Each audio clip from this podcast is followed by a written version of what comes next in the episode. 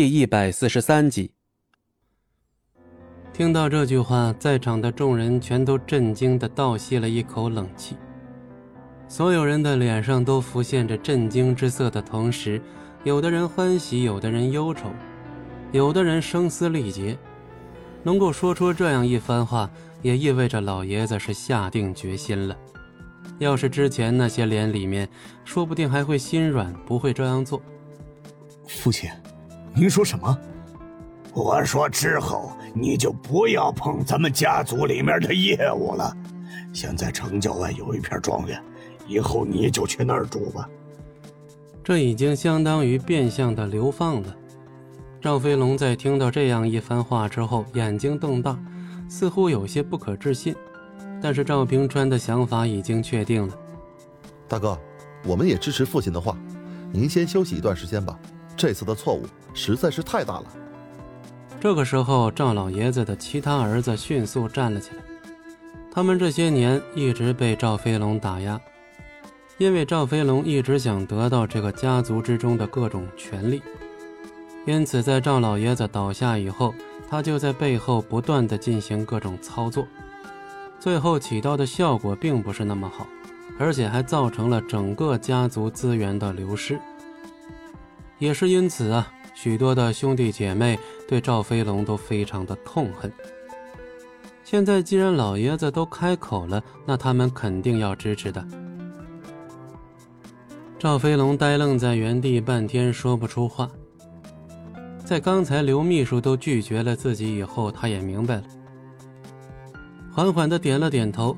他僵硬的转过身子，从这里离开，步履沉重，一刻都不想在这里多待。众人的目光就像刀子一样，狠狠地刺穿了他的心脏，让他觉得非常的丢人。孔老。这样的处理结果怎么样？不管他们如何处理，最终的目的就是为了让张璇满意。张璇跟孔如墨对视了一眼，两人都是满意的点了点头。既然赵老爷子这样做，那我们也没有什么说的了。我会尽快让人把最新一批的货物给你们送过去的。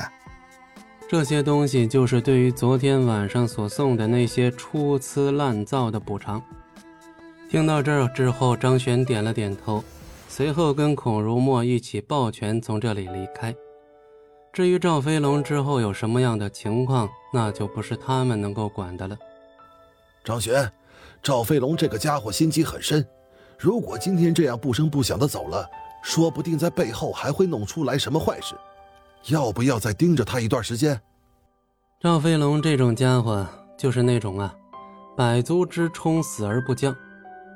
就算是现在被流放到了他们的远方庄园，可谁也不能保证哪一天赵平川心一软又把他给放回来了。对啊，这也是个问题。不过现在可以起码不用管他了，只要我们那边食品厂能做起来就行。张璇摆了摆手，俗话说，做人留一线，日后好相见。既然赵平川这里都这么敞亮了，那张璇他们肯定没必要做绝。到了自己工厂这边，张璇开始观察这里的药业生产，怎么样了？已经做出来第一批的产品了，剩下的就是去售卖。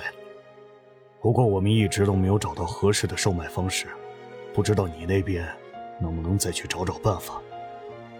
听到这里，张璇也想起来，孔如墨他们不就是开医院的吗？如果能够通过他们进行售卖，那说不定各个渠道都可以打通。而且孔如墨在这片地方有很大的话语权，说不定还认识很多人呢。一想到这儿，张璇拨通了李艳萍的电话。李艳萍是孔如墨的秘书，在平日里也会帮着孔如墨他们处理医院的问题。打通电话之后，对方立刻就听出了张璇的声音。本集播讲完毕，感谢您的收听，我们精彩继续。